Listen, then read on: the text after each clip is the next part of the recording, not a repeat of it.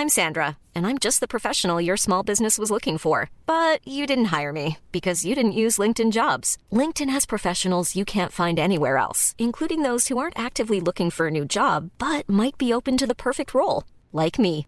In a given month, over 70% of LinkedIn users don't visit other leading job sites. So if you're not looking on LinkedIn, you'll miss out on great candidates like Sandra. Start hiring professionals like a professional. Post your free job on linkedin.com/people today.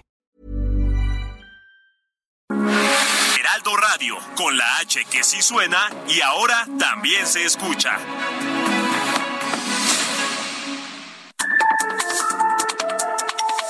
De norte a sur, las coordenadas de la información.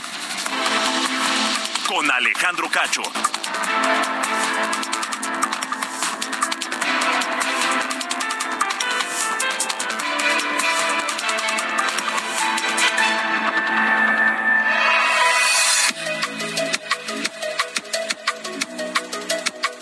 Bienvenidos a De Norte a Sur esta noche de viernes, viernes 6 de enero de 2023 y así como que no queriendo la cosa, ya se fue la primera semana del año.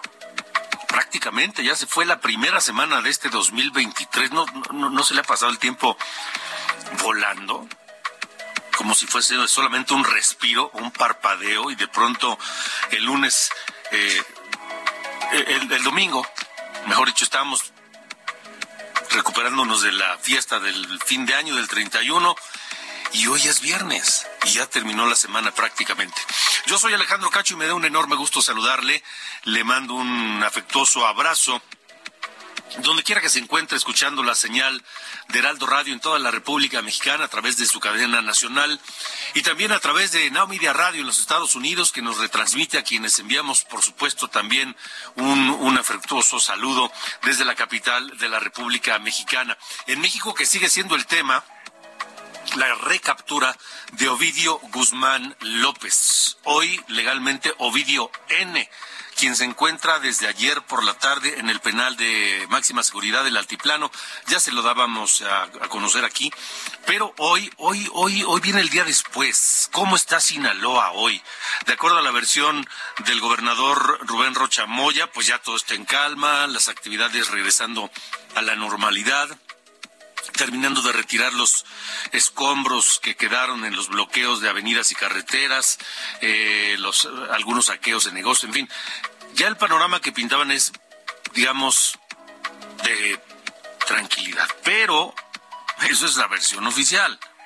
¿Cuál es la realidad? ¿Cómo, ¿Cómo, se vive hoy el día después de la captura de Ovidio Guzmán que provocó la jornada violenta, la, la, jornada más violenta que se recuerde en la historia de Sinaloa? Así, así de sencillo. Y eso se vivió ayer. Por lo pronto, un juez federal frenó la extradición inmediata de Ovidio Guzmán, recapturado ayer, le digo, en este operativo allá en Culiacán, Sinaloa. El juez federal eh, le otorgó una suspensión para evitar que fuera de, deportado, o mejor dicho, este, extraditado de inmediato a los Estados Unidos. Esta mañana eh, se encuentra allá en Sinaloa 4.500 elementos federales para blindar el Estado y la nota, la nota es algo importante que, que, desde la conferencia de prensa en Palacio Nacional se informó, así como para que pasara un tanto desapercibido, pero no. 30 personas, 29 personas murieron ayer en este operativo. De esos, 19 fueron delincuentes, miembros de, de, del, del cártel de Ovidio Guzmán, y 10, por desgracia, elementos del ejército mexicano que murieron ayer en este operativo. Platicaré esta noche, aquí en De Norte a Sur, con uno de los pasajeros que iba en el vuelo de Aeroméxico, que estaba a punto de despegar en el aeropuerto de Culiacán y que fue baleado por los delincuentes y que eh, los eh, pasajeros tuvieron que tirarse al piso para resguardarse. Estaré platicando con César Lara, uno de estos eh, pasajeros allí en el vuelo de Aeroméxico en Culiacán, Sinaloa. También platicaré con César Lara. César, ya le dije César Lara es el pasajero. No, platicaré con Marcos Vizcarra.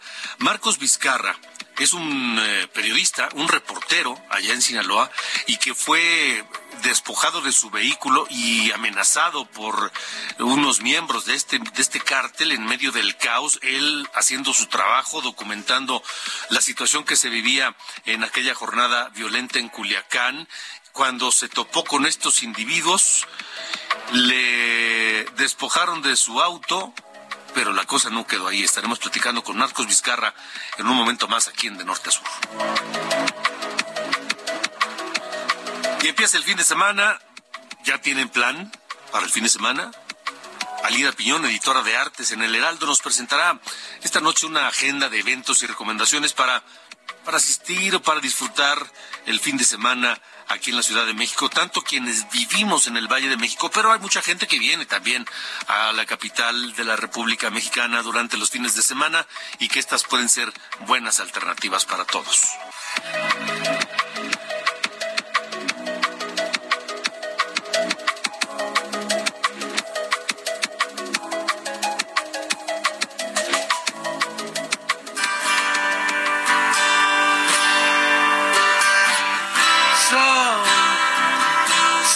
Think you could tell heaven from hell, blue skies from pain. Can you tell a green field from a cold ¿Cómo estás, mi querido Ángel Arayano? Buenas noches. Hola Alejandro, muy buenas noches. Pues aquí escuchando esta canción Wish You Were Here de Pink Floyd. Quisiera que estuvieras aquí, una canción de esta banda inglesa lanzada en el álbum del mismo nombre allá en 1975 y la estamos escuchando por varias razones. En principio este álbum donde viene la canción que también se llama así Wish You Were Here se comenzó a grabar el 6 de enero de 1975 allá en los legendarios estudios de Abbey Road y la letra de esta canción y en buena medida el disco están dedicados al antiguo miembro de la banda Sid Barrett que dejó este grupo en 1968 por problemas mentales derivados del consumo de drogas. Y pues dicho lo anterior, les digo que también Roger Keith Barrett, conocido como Sid Barrett, nació allá en el distrito de Cambridge un día como hoy, 6 de enero del 46. Murió a los 60 años el 2006. Pero pues qué paradójico, después de ser el líder, el cantante, guitarrista y compositor de esta banda, vaya hasta, es, es él quien le puso el nombre a la banda, pero pues en sus malos días tenía unos arranques tremendos por sus problemas mentales y de drogas y orilló a los miembros de la banda a sacarlo. Así que pues, Sid Barrett dejó la banda y después intentó una carrera en solista, incluso con la ayuda, ayuda de sus compañeros, pero pues ya no fue lo mismo, Alejandro. Pues sí, Vaya historia, ¿eh? Vaya historia. Pero bueno, hoy lo recordamos aquí en De Norte a Sur. Así es, con Wish You Were Here. Muy bien. We're just two lost souls swimming in a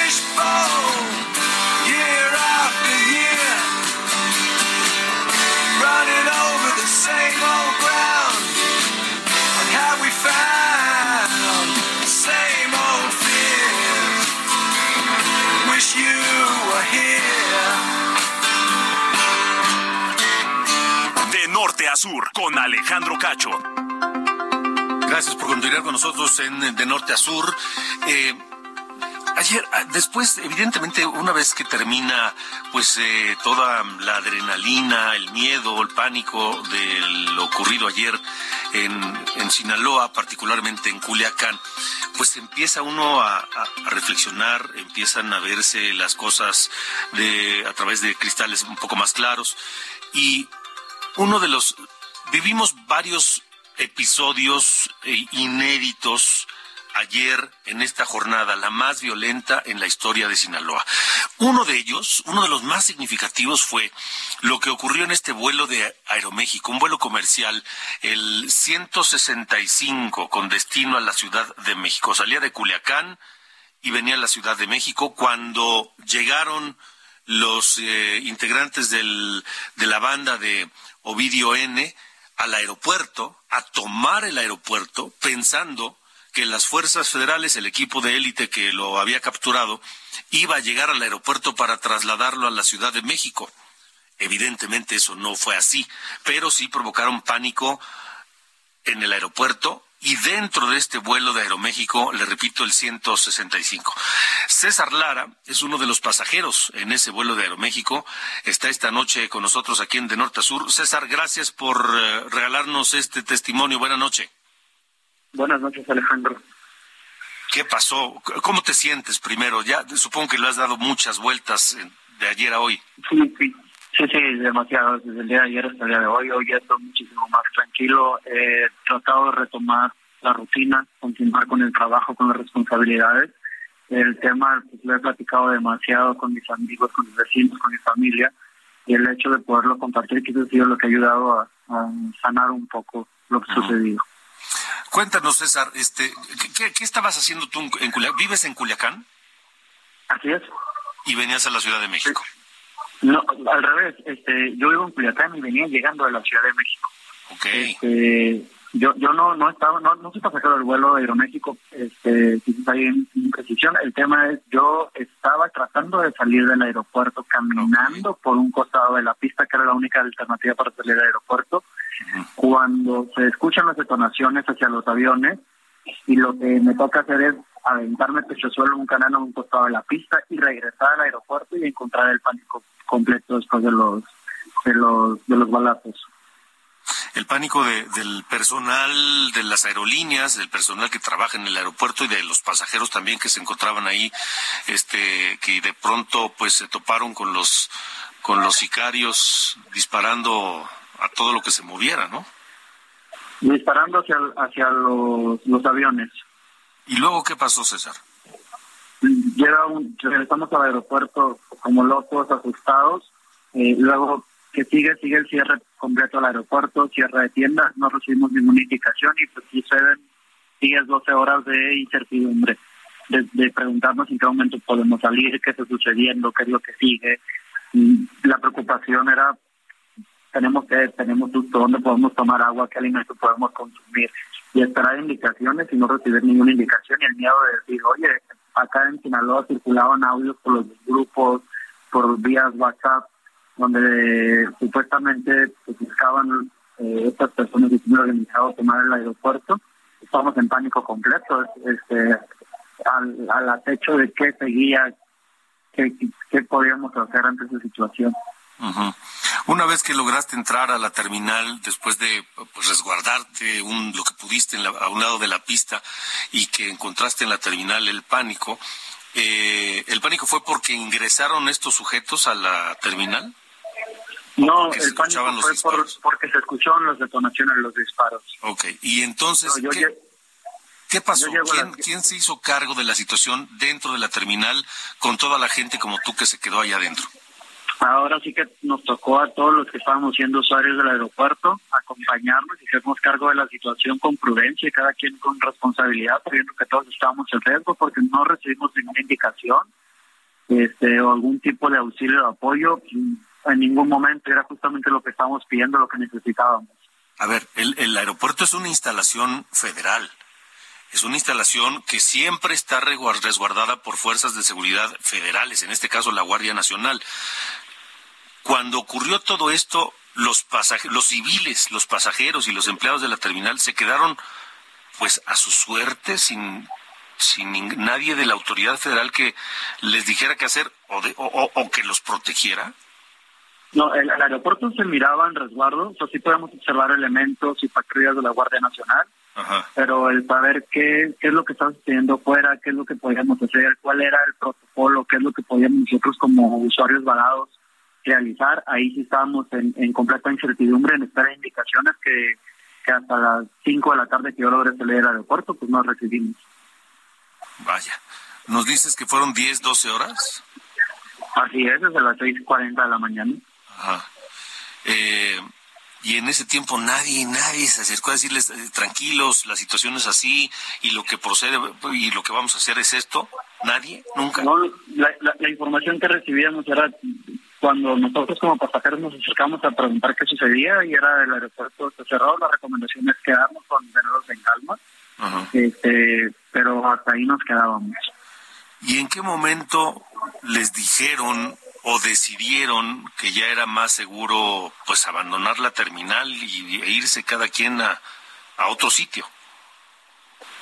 Pues después de un tiempo prolongado y de, de ver a través de redes sociales o mensajes que la situación en la ciudad aún no se encontraba controlada al 100%, pues yo desde, desde que llegué al aeropuerto sentía la necesidad de salir. Creía que estar en mi casa, en cualquier otro lugar, era más seguro del, aer- del aeropuerto, sobre todo después de escuchar esos audios que comentaba al inicio.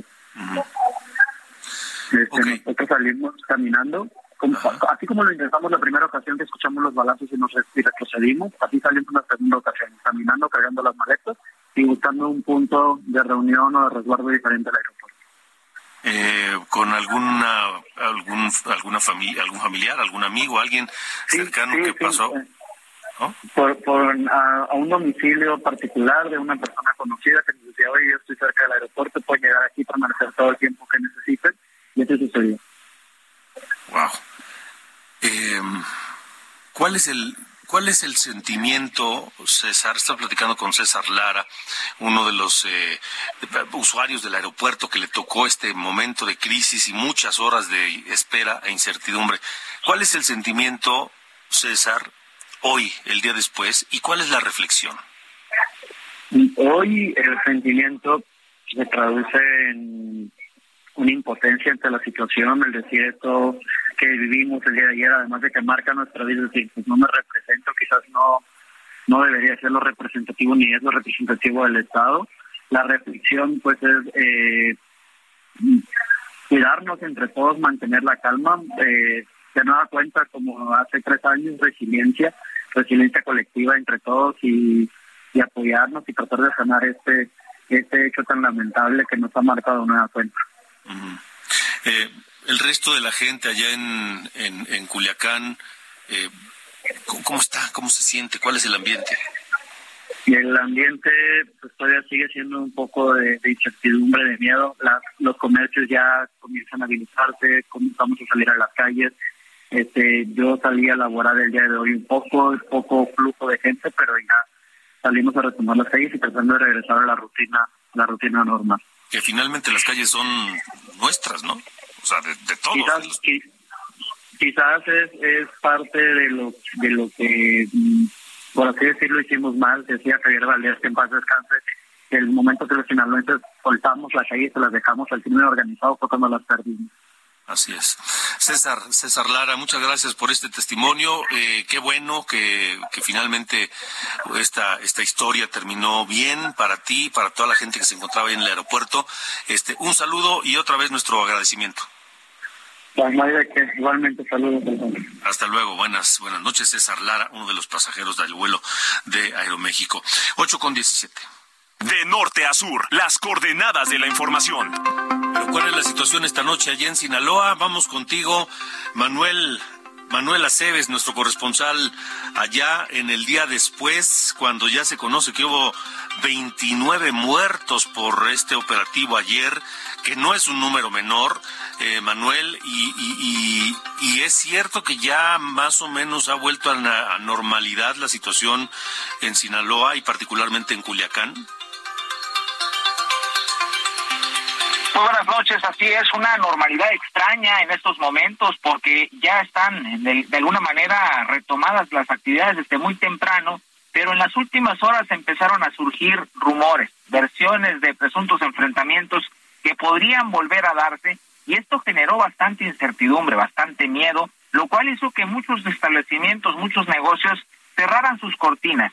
Me encuentro en estos momentos en la zona del desarrollo urbano Tres Ríos, una de las más concurridas, sobre todo a esta hora, y prácticamente se ve desierta. Son pocos los vehículos que transitan en estos momentos, es la hora de la salida de muchos eh, de los establecimientos, de los trabajos, y vemos todavía algo que nos llama la atención, uno de los vehículos calcinados todavía se encuentra, a pesar de que desde muy temprano empezaron a levantar estas unidades, hay uno de los vehículos todavía en estos en este punto acabo de pasar por un lado de, de ese vehículo y lo que tenemos es es, es la incertidumbre el temor después de pues varias horas ya de la captura de Ovidio Guzmán López hay pues muchas personas ya saliendo dejando sus trabajos para retirarse a sus domicilios sobre todo después de estas advertencias que según la autoridad según la Secretaría de Seguridad Pública son fake news sin embargo no dejan de causar incertidumbre y terror entre la población. Se hablaba de grupos antagónicos que se enfrentarían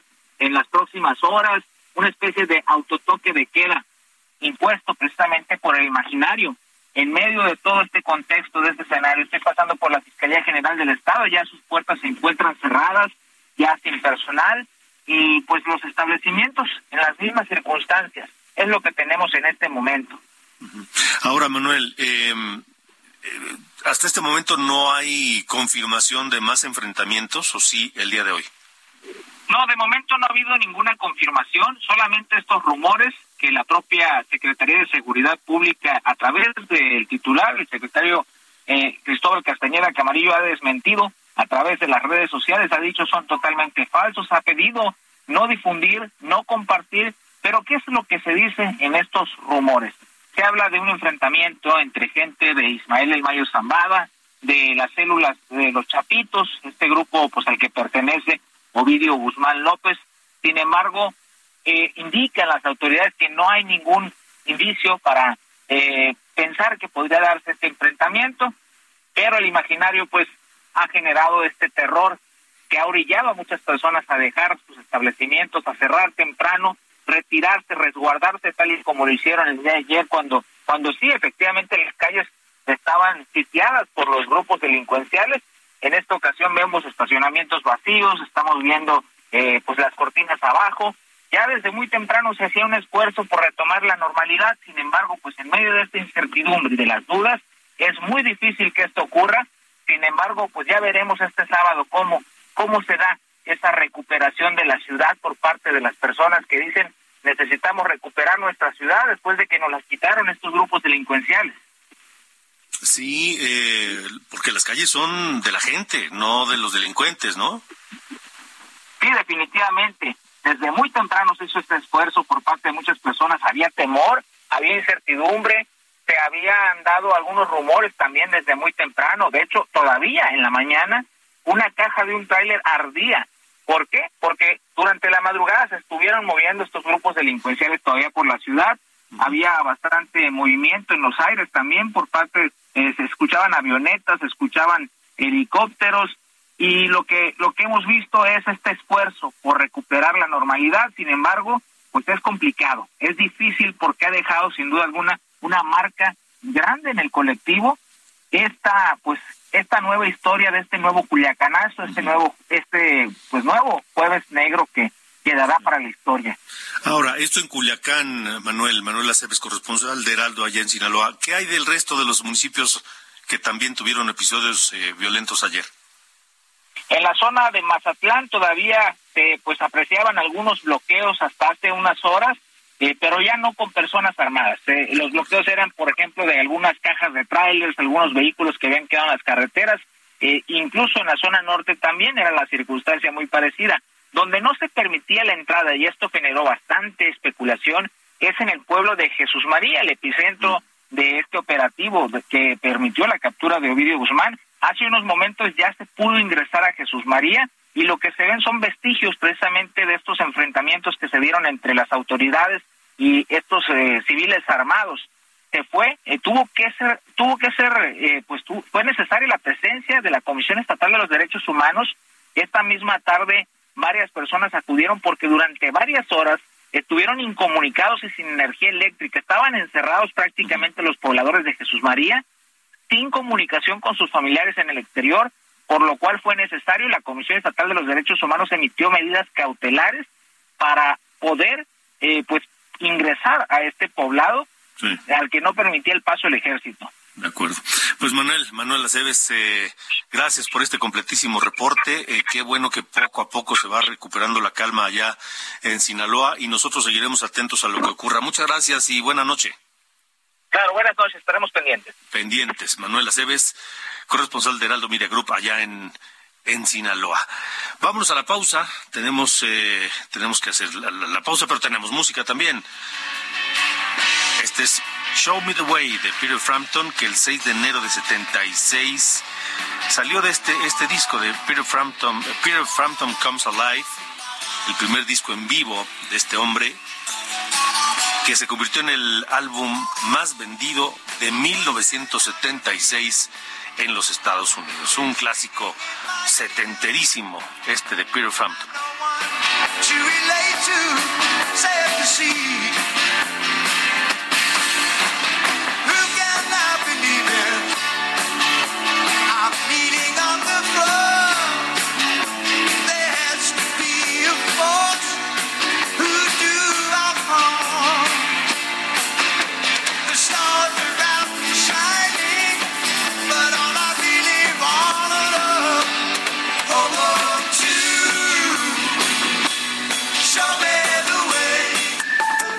Alejandro Cacho en todas las redes. Encuéntralo como Cacho Periodista.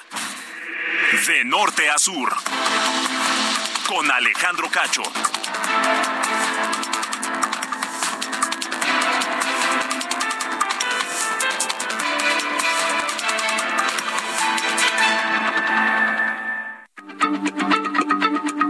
Heraldo Radio, la H se lee, se comparte, se ve y ahora también se escucha.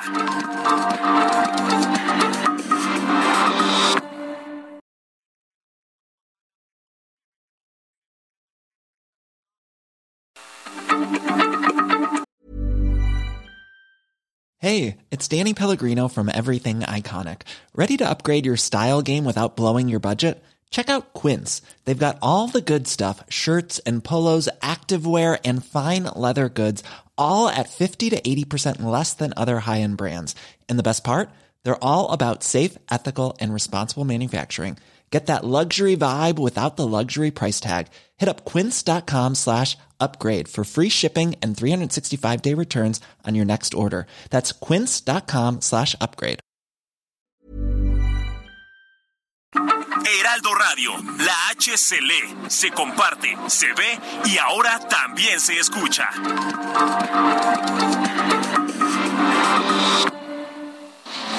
De norte a sur, las coordenadas de la información. Con Alejandro Cacho.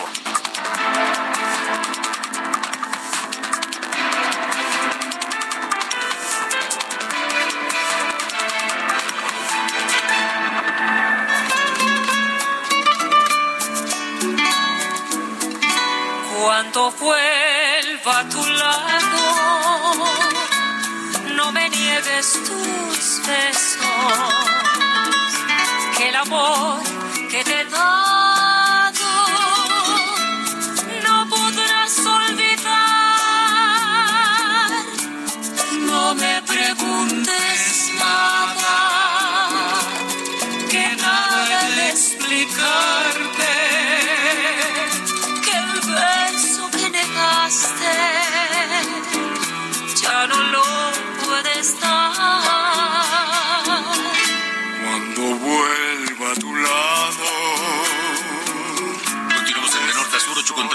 tiempo del centro de la República Mexicana. Escuchamos a los Panchos, a este trío legendario del bolero mexicano, con este tema también legendario, que se hizo famoso originalmente eh, con eh, Eric Gourmet y los propios Panchos.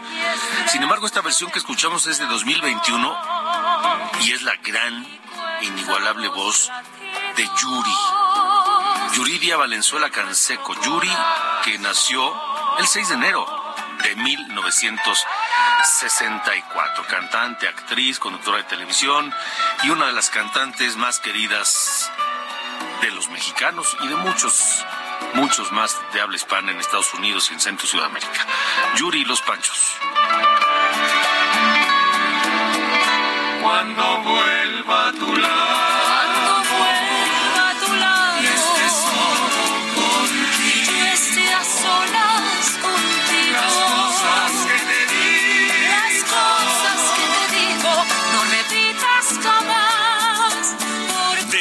Sur, con Alejandro Cacho.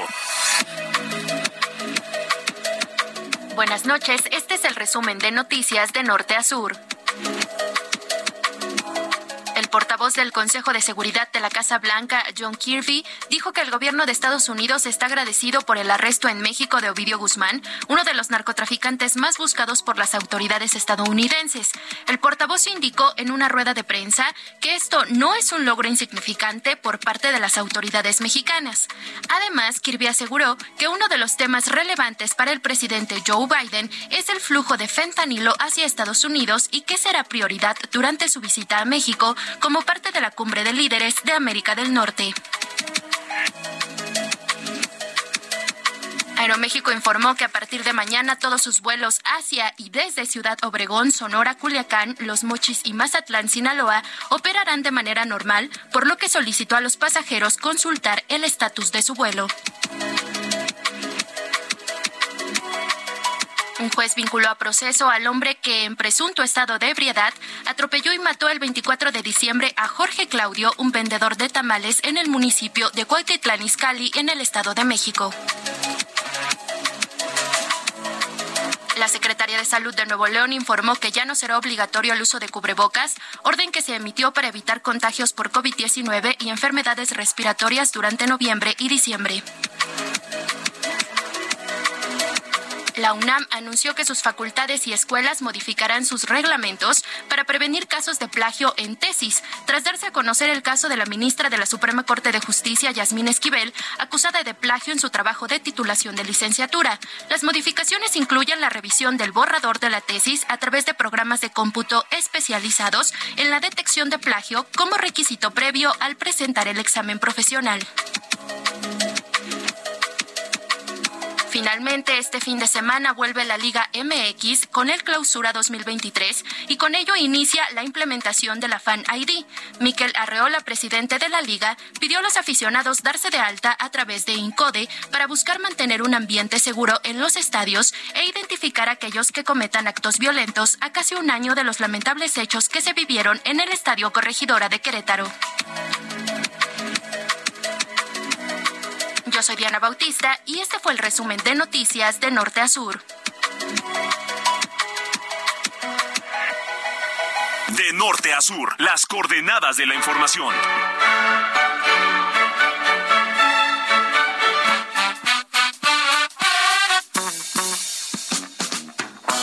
Music is a world within itself, with a language we all understand. Bueno, Carlos Allende ya apesta fin de semana. Justamente, señor eh, Cacho, ya empieza fin de semana y ya detecté que estás un poquito feliz. Estás feliz por esta noticia que te voy a dar. Porque como el ave fénix, mexicana de aviación está, estará de regreso. Gracias a los 816 millones 786 mil 335 pesos que el gobierno federal sacó de eh, nuestros impuestos para pagarle al sindicato, bueno, a los sindicatos de los trabajadores de la aerolínea que eh, lleva quebrada desde el 2010 y que ahora el presidente tiene la consigna, o tuvo la consigna, la aceptó, de eh, re- resurgir, ¿no? De, de traer de regreso a la vida a esta empresa que llegó a ser pública, se privatizó y ahora volverá a ser pública, dirigida por elementos en retiro de la Sedena. Nos vamos a tener a, este soldados retirados dirigiendo esta, eh, esta nueva empresa que todavía faltan afinar los detalles. Lo que sabemos es que ya eh, todo se negoció en la, en la Secretaría del Trabajo y ya al parecer el acuerdo ya está firmado con una evaluación, fíjate, de 407 millones de pesos para las marcas que conforman la empresa mexicana de aviación, 407 millones, 210 para el centro de adiestramiento técnico, no, Pues este entrenamiento para este, este sobrecargos, pilotos y demás, y 118 millones más para un par de edificios y oficinas que tiene la empresa, o sea, que son de la empresa, ¿no? Ahora, hay un par de, de- de obstáculos que va a tener que eh, sortear el gobierno mexicano para concluir esta compra, y uno es la eh, conformación de un fideicomiso que tiene pues, unos bronquillas legales que no han resueltos y que hasta que no se resuelva ese el tema del fideicomiso no van a poder eh, comprar otros tres inmuebles que también son necesarios para la operación completa de la, de la, de la empresa. Además de que también hay un simulador de vuelo de Mexicana de Aviación que está ahí como en la tablita. Eh, aunque fue la Secretaría del Trabajo la que negoció eso, quien va a pagar es la Secretaría de Comunicaciones y Transportes, bueno, la SICT, ahora la Infraestructura, Comunicaciones y Transportes. Y pues de ahí le va a pasar tal cual, ¿no? O sea, el copy-paste a pasar la eh, bolita a la Sedena. O sea, fue negociado por la Secretaría, Secretaría del Trabajo. Pagó la Secretaría de Comunicaciones y la va a dirigir la Secretaría de, de la Defensa. O sea, estamos aquí echándonos la bolita padrísimo, pero al final parece ser que para finales de este año o principios del que sigue tendremos de vuelta en los aires a Mexicana de Aviación. ¿Y, lo van, y la va a operar ¿La Marina? Sedena? No, no, no, la Sedena. El la ejército. Sedena? Sí, sí. Muy bien. Porque pues ya sabes, ¿no? Aquí no, no, no delegamos nada a los civiles. Si es un proyecto nuevo, la, la eh, mexicana del bienestar, vamos a estar ya surcando los aires. ¿Cómo que no? Bueno, me parece muy correcto, pues, este, pues, ¿qué, qué, qué, te digo, mano? Y adivina dónde crees que va a estar la base central de esa aerolínea. ¿Dónde va a estar? Ah, pues en el AIFA. ¿Dónde más? Ah, pues sí. Tienen, Total, tienen espacio de sobra ya en el, Sí, sí, sí. En el aeropuerto de Santa Necedad. Sí, sí, sí. Bueno, muy bien, señor. Gracias. Buen fin de semana. Un abrazo, buen fin. Dale, adiós. Bye. De norte a sur, con Alejandro Cacho. Son las 8.38, tiempo del centro de la República Mexicana. Le comentaba al principio del programa acerca de esta eh, eh, experiencia que vivió Marcos Vizcarra, periodista, reportero allá en eh, Culiacán, Sinaloa, uno de pues muchos reporteros y periodistas sinaloenses que se han jugado la vida en distintas ocasiones por, por la situación compleja que a veces hay de seguridad allá y por las condiciones propias de trabajar y ejercer el periodismo en un lugar eh, con presencia del crimen organizado. Eh, Marcos, Marcos tuvo ayer en esta jornada violenta, la más violenta en toda la historia de Sinaloa, tuvo un episodio pues que, que- que te quedará para siempre. Marcos, ¿cómo estás? Buenas noches. Alejandro, ¿qué tal? Buenas noches a ti y a tu auditorio. Cuéntanos eh, qué pasó, cómo te fue, qué, qué- qué- lo que viviste ayer en Culiacán. Bueno, eh, el, realmente es, muy, es muchísimo lo que pasó ayer, ¿no? Eh, fuimos un montón de compañeros, 14 compañeros los que tuvimos alguna agresión acá en Sinaloa y que tuvimos un problema tremendo con la violencia. Lo que tú comentas, eh, pues ciertamente eh, lo que lo dijiste muy bien, realmente es el episodio de violencia más grande que hemos tenido en la historia de Sinaloa, al menos en la época reciente. Y cuando hablo de reciente incluso es hasta antes incluso de la guerra contra las drogas, ¿no?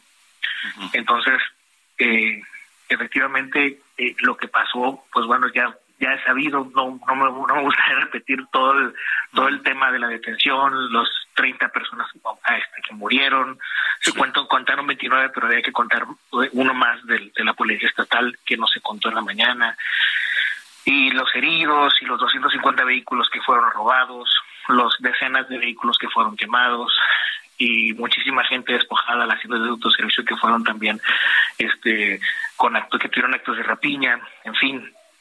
Y pues ciertamente eh, luego lo está platicando varias partes de- del día, varias veces del día. Ayer eh, nos toca, me tocaba cubrir, finalmente es parte de lo que tuve que cubrir. Acá trabajo para una revista que se llama Revista Espejo y también soy corresponsal de Reforma. Y tenía que trabajar, o sea, es, digamos, pues todo esto tiene que, tiene, tiene, tiene que reportarse. Queríamos comprender qué estaba pasando y tratar de, de poder explicar qué estaba pasando, porque ni nosotros lo sabíamos. No era como quedarnos en nuestras casas y empezar a notar todo lo que tú nos estuvieras diciendo. Imaginemos nada más así, o sea, se hablaba de, de tres bloqueos en ese momento, en la mañana, y terminó siendo, se terminaron siendo 18 y por lo menos los visibles. Entonces, el asunto fue que eh, me muevo hacia la zona norte de la ciudad. Yo eh, eh, conocí, pues, finalmente conocíamos que lo principal estaba ocurriendo en Jesús María, donde agarraron a Ovidio. Y lo que hice fue moverme hacia el norte, que es donde se encuentra, donde se encuentra este, este poblado. Y donde también estaban las columnas principales de humo me voy moviendo y llega un primer bloqueo, este, hago una transmisión, me muevo a un segundo bloqueo, este, más adelante, justo en las partes que, que es, es en el entronque ya la carretera hacia, hacia los mochis, en la misma carretera que conecta con Jesús María, y trato de moverme un entro- a, a un- bloqueo más. Cuando lo intento, eh, unos muchachos en moto y caminando me empiezan a apuntar y me dicen, bájate yo me trato de identificar, digo, saben que soy prensa, denme chance, porfa. Me dice, no, te, bájate. Tú ibas en tu, en tu vehículo, en tu coche. Sí, sí, claro, yo iba en mi vehículo. En mi, lo único que tenía conmigo era mi computadora, mi cámara mi coche y, y mi, y mi credencial, ¿no? De, de prensa. Entonces me dice, no, bájate, no nos importa. Y pues me bajo, fue a la altura de un, e- es una zona de hoteles y moteles, ahí nada más hay dos el hotel, fue a la altura del hotel. Le pido favor a los del hotel si me dan permiso de poder resguardarme. Me dicen que sí, muy amablemente. Cuando lo intento, cuando, cuando ya estoy ahí, pues empiezo ya a moverme empiezo ya a tratar de ver qué es lo que está pasando y veo cómo están empiezan a despojar a más personas de sus vehículos ahí mismo. Ahí tenían de hecho un bloqueo. Entonces, imaginen, imaginemos nada más, o sea, ahí estamos en el hotel y estábamos escuchando cómo estaban tronando los carros, cómo estaban quemándose los carros, ahí había una misma columna de humo, olía a hule quemado horrible, eh, como olía toda la ciudad, es un color que todavía hasta hoy permaneció. Entonces, pues imagínate todos tensos, habíamos alrededor de unas, en ese momento habíamos alrededor de unas 10 personas en el lobby del hotel, más las personas que estaban en sus habitaciones, y, y todos observando nada más con miedo qué es lo que estaba pasando. La, la, la gerente del hotel cerró las puertas, finalmente eh, en algún momento, cuando ya pasaron las horas, cerca de tres horas después, eh, eh, nosotros estábamos intentando hacer algo. Yo había, había dos computadoras ahí, entonces yo estaba también tratando de trabajar, aunque no podía concentrarme. Y un momento en el que estos chicos, esos muchachos, y digo chicos porque el mayor yo creo que tenía unos 20, 22 años, pero los demás tienen una cara de niño que de plano no la podían soportar, ¿no? Entonces eran eh, eh, eran unos muchachitos, eran unos eh, adolescentes quizás algunos, y que tenían armas en sus manos y estaban amenazando gente, tenían aditamentos, ponchallantas, unos fierros que son preparados para eso. Entonces, estos muchachos empezaron, se metieron a la fuerza al hotel porque tenían que hacer más bloqueos, tenían la orden de hacer más bloqueos, escuchaba por los radios, y se metieron apuntándonos a todos, pidiendo las llaves de los demás coches que estaban estacionados afuera del hotel. Entonces, imaginemos la escena en donde están esos, muchachos entran por la fuerza y em, em, la gente, toda la gente que estábamos dentro tratando de ocultarnos y empiezan a gritar, no les vamos a hacer nada, nada más, nada más denos las llaves de los, de, de los carros. Entonces los muchachos empiezan a moverse y empiezan, van hacia la cocina, ahí este, en la cocina había dos niños de hijos de una muchacha trabajadora del hotel que se quedaron con su mamá esa, esa, esa noche madrugada porque estaban trabajando su mamá y ellos la estaban acompañando. Entonces, imaginemos esta parte donde son niños chiquitos de cuatro, cinco, seis años más o menos y los niños viendo cómo estaban amenazando a su mamá, cómo estaban amenazando a los compañeros de su mamá. Y luego después de eso, eh, pues, se escuchaban gritos, escuchaban llantos, los niños estaban intranquilos por obvia razón. La muchacha, eh, la, mamá de ellos gritándoles, diciéndole que no les hiciera nada. Ellos empezaron a gritar diciendo que no iban a hacer nada, pero que les dieran las llaves. Se empezaron a meter a las habitaciones, les empezaron a quitar las, las, las llaves a los huéspedes por la fuerza. Y luego, ya con, con esa irrupción del hotel y después de llevarse varios carros y varias camionetas que estaban estacionadas, estos chicos eh, se, que- se, quedaron allí en el hotel. Lo empezaron a usar también como un refugio. Para cada vez como que, que, sal, que, pasara la Guardia Nacional, como era la carretera justo que iba hacia Jesús María, imaginen, imaginemos nada más los, la- el gran número de convoyes que fueron para allá de la Guardia Nacional, del Ejército, de la Policía Estatal. Era, un, era, era increíble el, el, ejército que iba hacia allá. Entonces, cada vez que pasaban, ellos se refugiaban adentro del hotel y, y- y se refugiaban entre nosotros, trataban de, de- de camuflarse entre nosotros, e iban, se metían a, a la barra del bar, se metían a la, eh, a la cocina incluso, se metían al restaurante, se ponían abajo de las mesas, estaban, de verdad tenían, ellos también tenían pavor, pero de que los fuera a agarrar la autoridad. Y apenas pasaban las autoridades y ellos salían y, y estaban ahí, o sea, estaban, es- ellos estaban ahí. Entonces es justo cuando a mí me toca, digo, empecé a hacer mi trabajo y, y, ahora ya entiendo que, lamentablemente finalmente no tenía que hacerlo, pero lo que hago fue publicar un tweet, ¿no? Eh, publico un tweet tratando de hacer mi trabajo, tratando de hacer mi chamba, les di, y, y lo que comunico es que la situación que estábamos viviendo en ese momento y eh, minutos más tarde ellos se enteran de ese tweet porque un compañero en la radio lo leyó de manera natural y lo leyó porque las por las situaciones que estábamos pasando los reporteros en ese momento. Insisto, eran 13 agresiones, a cuatro reporteros nos quitaron nuestros vehículos, y a seis nos quitaron nuestros equipos celulares y, y computadoras. Entonces, menciono, eh, ellos empiezan, ellos saben que hay alguien y, y como yo desde un inicio me ubico como reportero, como me, me identifico como reportero, ellos se van sobre mí, me empiezan a amenazar, me gritan, me, me, me apuntan de nuevo, pero esta vez y, con frases como ya tenemos orden de matar, tenemos permiso para matar, ya sabemos que eres tú el que nos está etiquetando en videos, el que nos está etiquetando fotos.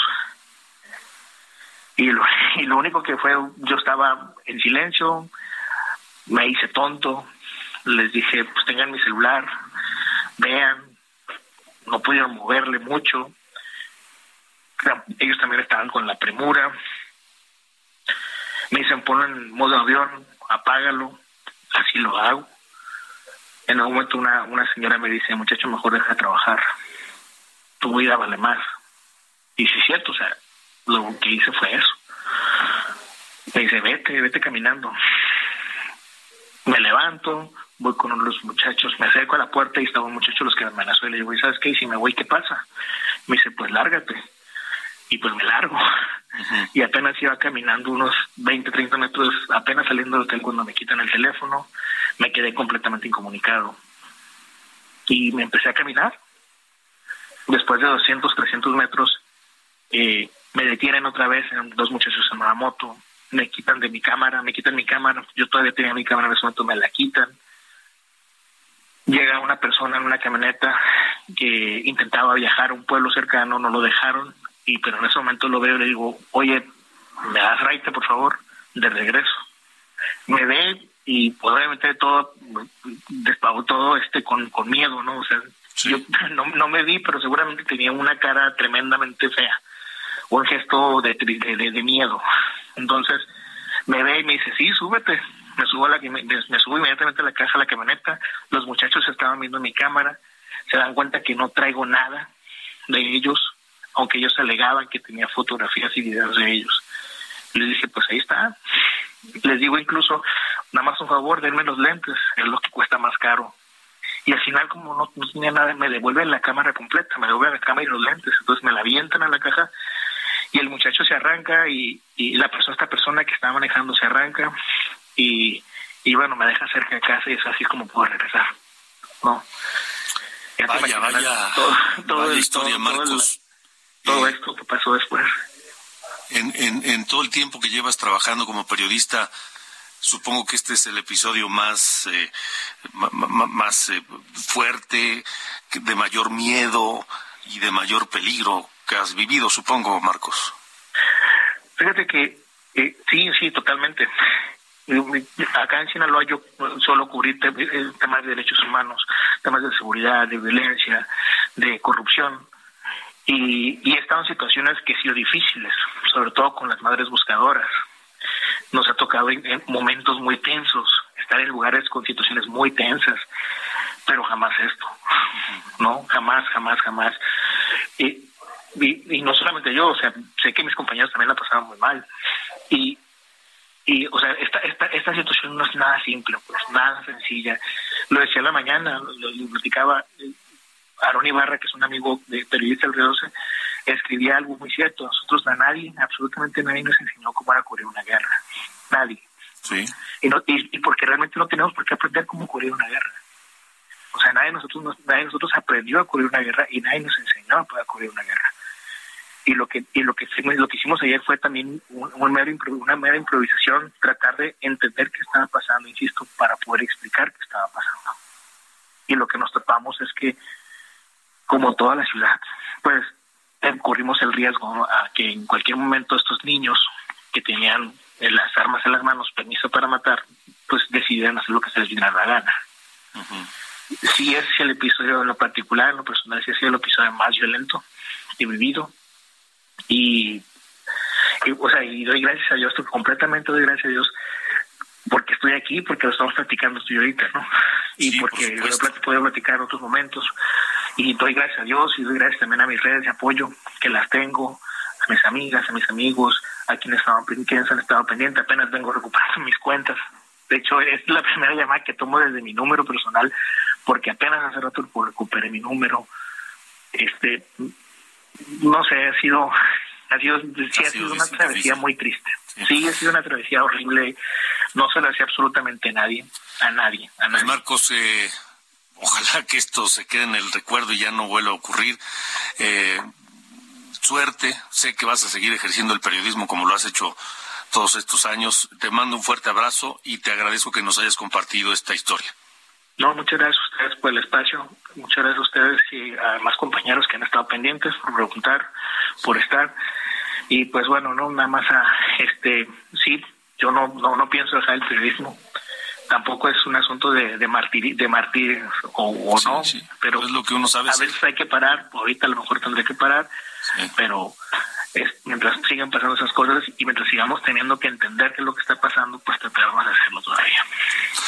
Pues Marcos, gracias. Este, te mando un fuerte abrazo y te reitero mi agradecimiento. No, muchas gracias a ti. Que estés muy Muchas bien. gracias a ti. Gracias. Hasta luego. Ahí escuchó el testimonio de un periodista, pero también de un ser humano, porque somos seres humanos. Aunque nos dediquemos a esto, aunque a veces la, adrenalina nos haga hacer cosas que, que ponen en riesgo nuestra integridad, Marcos salió a hacer su trabajo y estaba haciendo su trabajo. Qué bueno que está hoy para contarlo y que nos lo pudo platicar aquí en De Norte a Sur. Nos vamos. Nos vamos con música escuchando Back in Black de ACDC. Malcolm Young nació en Glasgow, Escocia, el 6 de enero de 1953. Fundador, guitarrista, corista, compositor de ACDC. Murió a los 64 años en Australia, 18 de noviembre del 17. Que tengan un gran fin de semana. Los espero el próximo lunes aquí en De Norte Sur.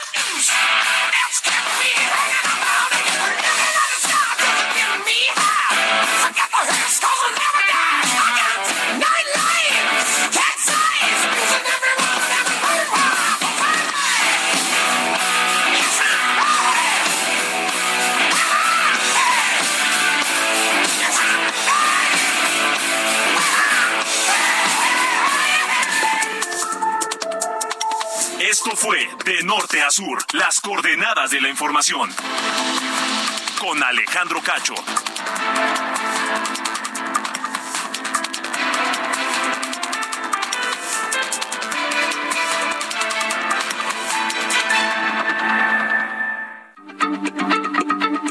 Heraldo Radio, la H se lee, se comparte, se ve y ahora también se escucha.